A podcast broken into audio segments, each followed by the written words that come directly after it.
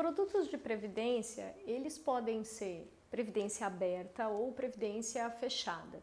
É, a previdência aberta são esses produtos que a gente está acostumado, que você vai lá e contrata na pessoa física, né, que são os VGBLs, os PGBLs, independente ali de qual seja a tabela tributária.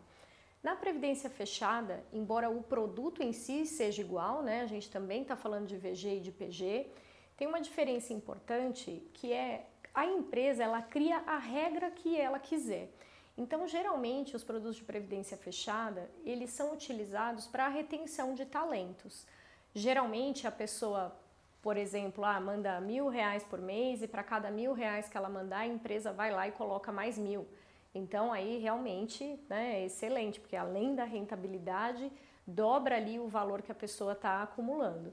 Só que justamente para reter essa pessoa, geralmente tem uma regra onde você só consegue sacar a tua parte a qualquer momento e a parte que a empresa pagou, né, que seria a parte ali da, da patrocinadora, vai ter uma regra de um mínimo de tempo que você fique na empresa. E isso pode ir sendo dividido ao longo dos anos percentualmente.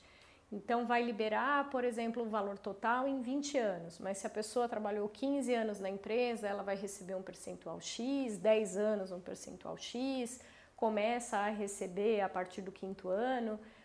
É importante, no caso de uma previdência fechada, quando a pessoa sai da empresa, fazer uma análise do que, faz sentido, se ela continua ali, mesmo não estando trabalhando mais na empresa, ou se ela faz portabilidade disso para uma seguradora independente que ela vai conseguir fazer o acompanhamento disso mais de perto.